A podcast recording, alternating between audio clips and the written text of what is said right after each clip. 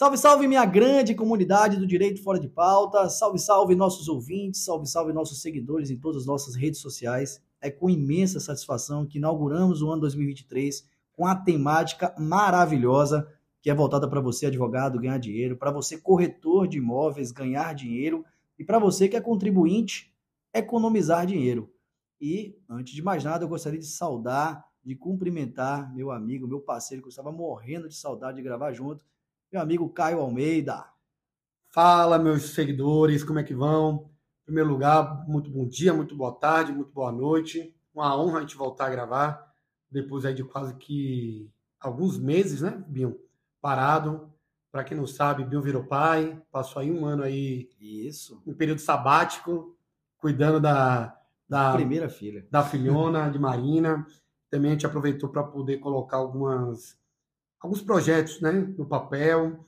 A gente está aí vindo com um projeto de monitoria, um projeto de curso online, um projeto de estar tá movimentando cada vez mais as nossas redes sociais, o Instagram, o TikTok, é, respondendo perguntas. Para quê, Bill? Para ajudar quem?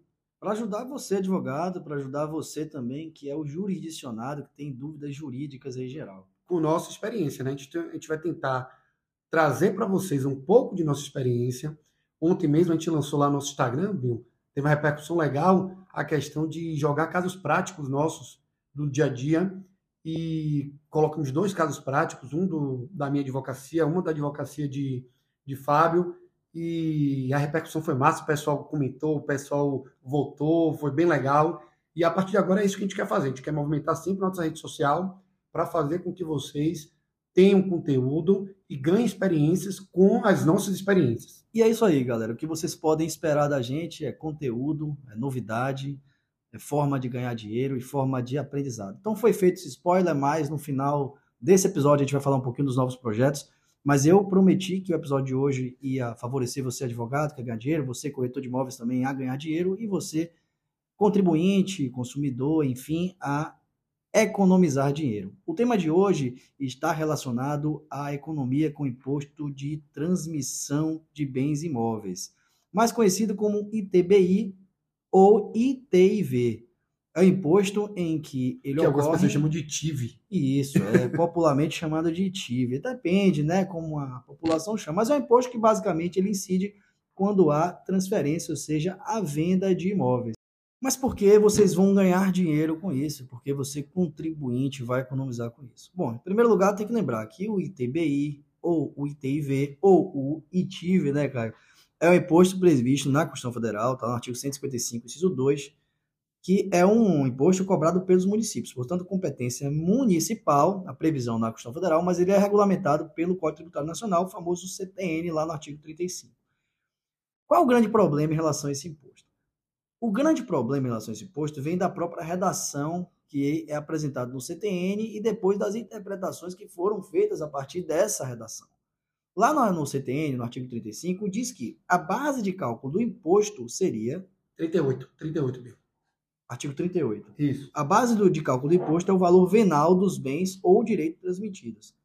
Mas aí, qual seria esse valor venal? O grande problema está aí, Bia. Muitos né, contribuintes alegavam que esse valor do bem, que era o valor venal, né? É aquele valor que vem no IPTU, no seu carnê de IPTU. Isso. Mas isso levaria uma consistência, porque muitos municípios não fazem uma atualização mensal de, a respeito desse valor. Ou seja, o valor que consta no carnê de 2015 pode ser o mesmo valor que consta de 2022 e o imóvel, na verdade, já teve a valorização. Exatamente. Não seria razoável né, utilizar o valor venal constante nesse cartão de IPTU como base de cálculo, até porque o valor da compra e venda do imóvel normalmente é diferente desse valor. Né? Tem imóveis que eles têm um, um valor de. tem uma valorização ou desvalorização muito célere, muito rápida. Né? Às vezes surgiu algum tipo de empreendimento próximo ao imóvel, é, foi construído algum, algum ponto de metrô mais próximo, então um shopping subiu ali próximo.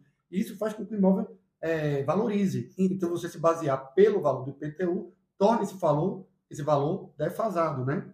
E não só isso, Binho. Outro problema é que os municípios, tentando corrigir essa distorção deles, né, eles começam a querer arbitrar cálculos fictícios né, da cabeça deles, imaginários, sem nenhum parâmetro objetivo. Exatamente. Existem duas formas de se verificar o valor do imóvel, né, e que durante muito tempo se pensou que fosse o valor que deveria refletir na questão do imposto. Um era efetivamente o valor que está lá no carnê de PTU, e o outro, algumas secretarias da Fazendas Municipais, eles disponibilizam um link que você, digitando lá o número da inscrição municipal, sai exatamente o valor. E é justamente isso que Caio vem falando. Os municípios, quando objetivando né, corrigir, consertar essa distorção, para que pudesse, então, refletir o valor do ITBI, eles colocavam bases de cálculos absolutamente inventadas. Então, que sem observar efetivamente o valor da operação. E aí é que está o problema. O, a base de cálculo não pode ser inventada, ela não pode ser fictícia nunca, porque só poderia ser fictícia diante de um fato gerador presumido. Só que, nesse caso, o fato gerador ele não é presumido. O fato gerador decorre da venda do imóvel. Então, não há que se falar em cálculo presumido quando não se há um fato gerador presumido. E, e o valor é objetivo também, né? O valor da venda ele é concreto. Exatamente. Então, se a operação já está comprovada em determinado valor, a base de cálculo tem que ser exatamente, ou seja, tem que refletir o exato valor da operação, ou seja, o valor desembolsado. Agora, Binho, peraí que você sabe que nosso podcast não é um caminho de linha reta. Às vezes eu te indago. E aí me surgiu um questionamento. Nós estamos tratando de um imposto que, ao mesmo tempo em que nós, como advogados, temos que ver o lado né, do contribuinte ou do consumidor, a gente também tem que ver o lado do município, do estado, enfim. Eu sabia e, que você falar sobre isso. E aí, o que, que acontece se as partes que estão ali né, vendendo imóvel acordarem, por exemplo, para disporem no, no, contrato de compra e venda um valor, valor diverso do valor real. Um valor mais baixo para economizar mais imposto. E aí, vamos, você coloca aí, ao invés de um milhão, vamos colocar que o imóvel custou 600 mil, 650 mil, e aí nós vamos pagar um imposto a menor. Isso acontece. Isso e acontece. aí, que é que, como é que pode se resolver esse problema? Excelente, né? Eu sei que você sabe a resposta, mas é, é muito válida aí, até para as pessoas saberem como é que funciona isso.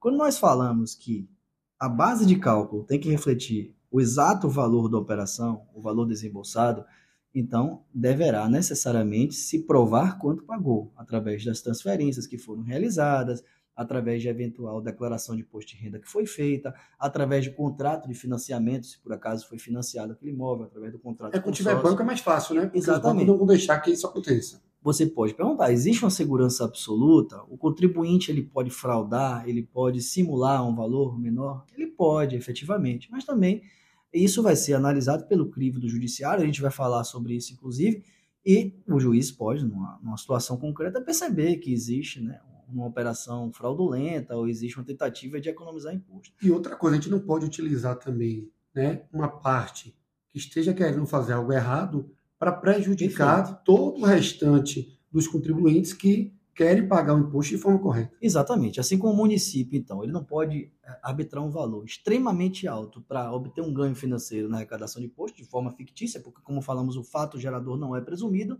então a base de cálculo pode ser presumida.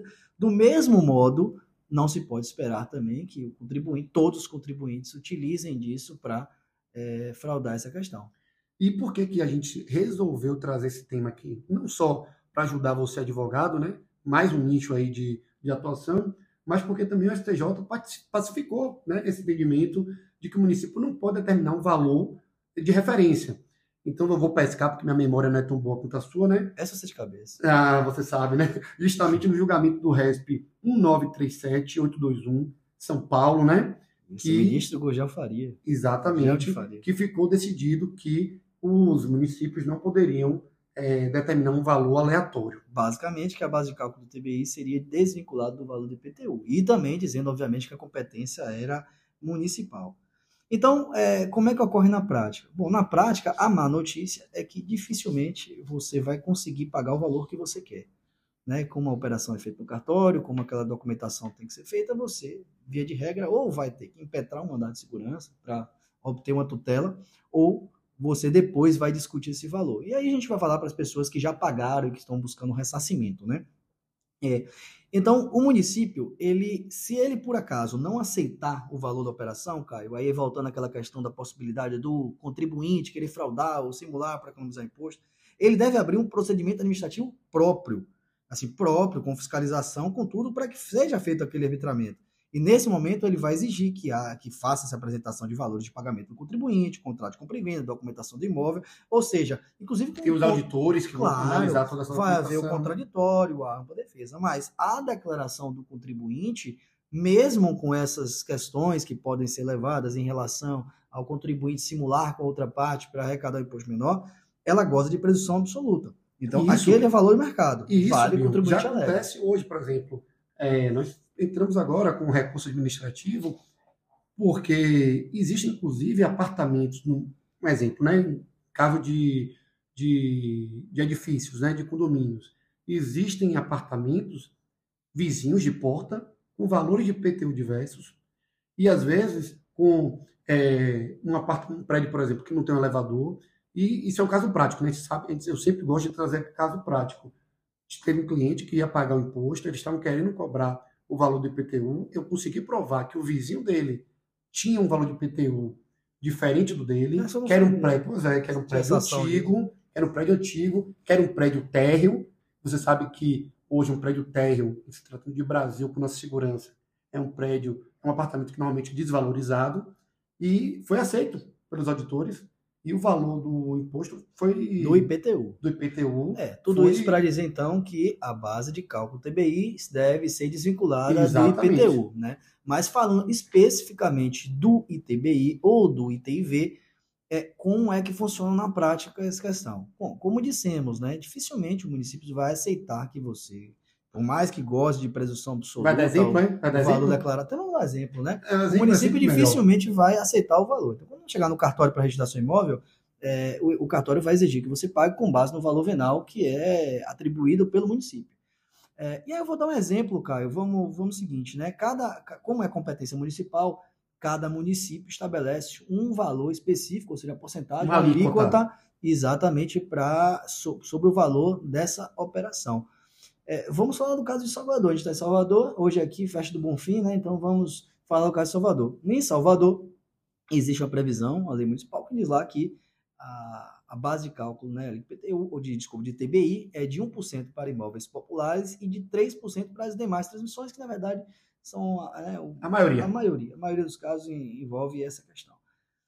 E aí, vamos utilizar um valor para vocês entenderem agora como vocês vão ganhar dinheiro. Né? Você é advogado, você é corretor de imóveis, ou você é advogado com corretor de imóveis, e como você é contribuinte. Mandar um abraço aqui para Luciano, nosso amigo Luciano Melo. Opa, Luciano Melo, segue o Instagram, tem muita oportunidade de imóvel lá no canal. Tem, né? Luciano, Luciano é um grande amigo, porque Luciano, ele era advogado, passou agora a ser corretor, está muito bem nas duas áreas. Mandar um abraço aí para Luciano. Grande Luciano, cola com a gente aí para a gente ganhar dinheiro nesse tema aí. Vamos lá.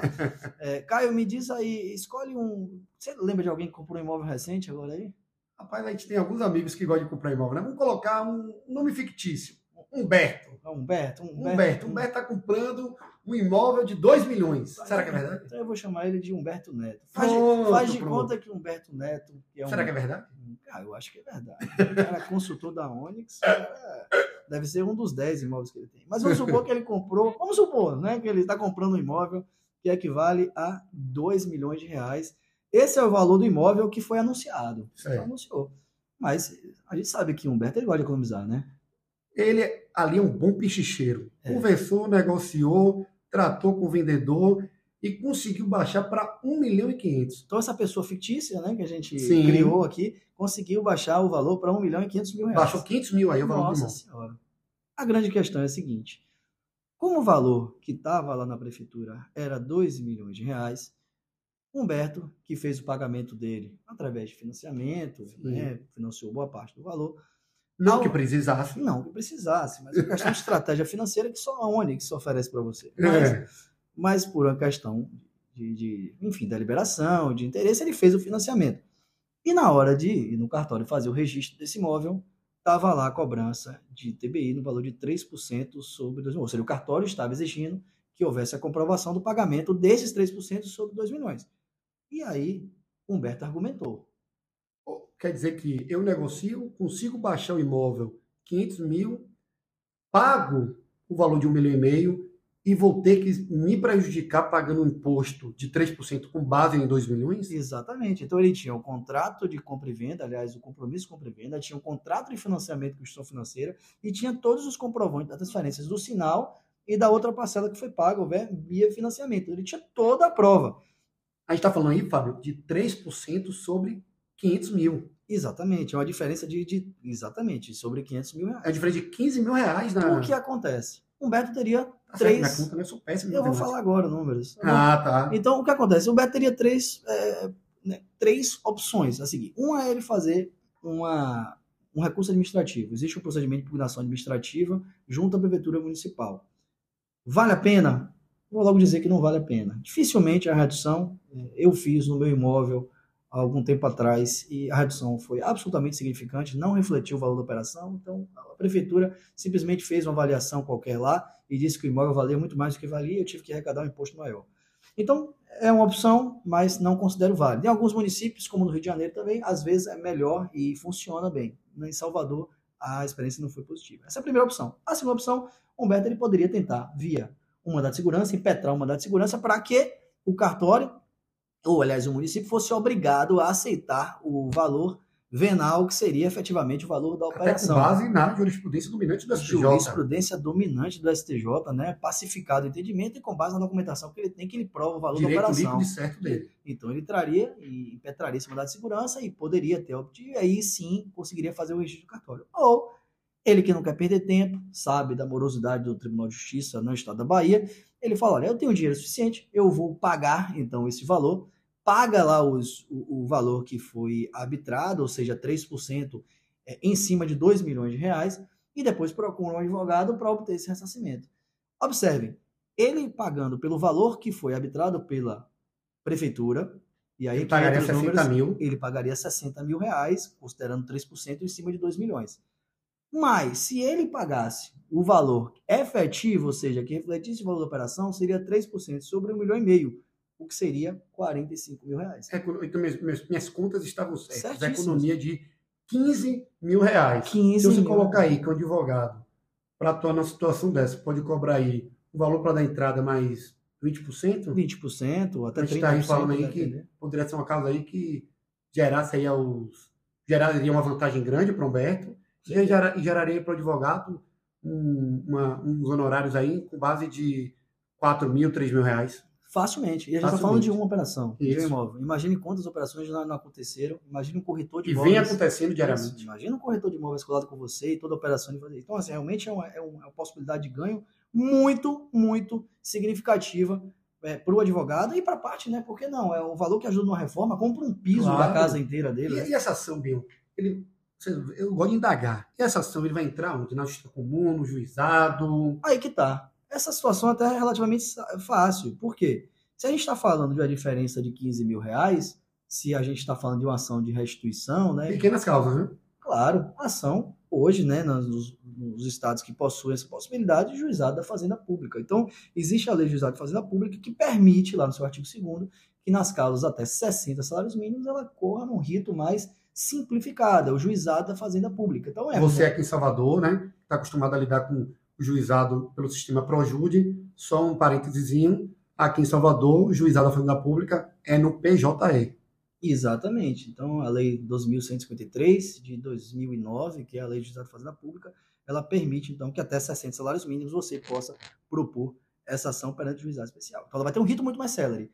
Agora, existe um inconveniente, e a gente está aqui para falar a verdade. Qual o inconveniente, Fábio Carvalho? O inconveniente é que você está litigando contra a administração pública, em especial a administração pública municipal. Sim. E via de regra, quando se há um crédito que é contra a administração pública, no caso municipal, ela é paga via precatório.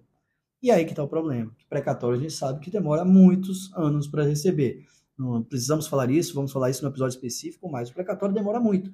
Então, existe a possibilidade de ganho mais rápido que através do RPV. Então, lá na Constituição Federal, no artigo 100 da Constituição Federal, fala que o precatório municipal disciplina o valor do precatório municipal até 30 salários. Então, o município ele vai pagar via precatório até 30 salários. Porém, ele pode pagar via RPV quando chegar a um determinado valor, muito mais baixo para que a pessoa receba até 90 dias. É uma requisição de pequeno valor.